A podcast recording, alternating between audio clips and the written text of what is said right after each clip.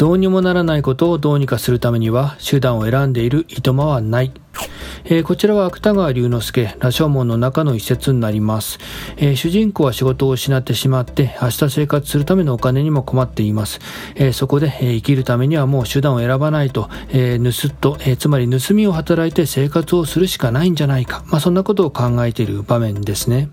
え私たちは生活をしていると様々な選択肢が目の前に現れてくるわけなんですけれども、え、そこで、え、もう目標を実現するためには手段を選ばないんだと、まあ、そのように選ぶのか、え、それとも今まで自分が貫いてきた、えその方法を続けていくのか、まあ、そんなことをね、悩むことっていうのは結構あると思うんですけれども、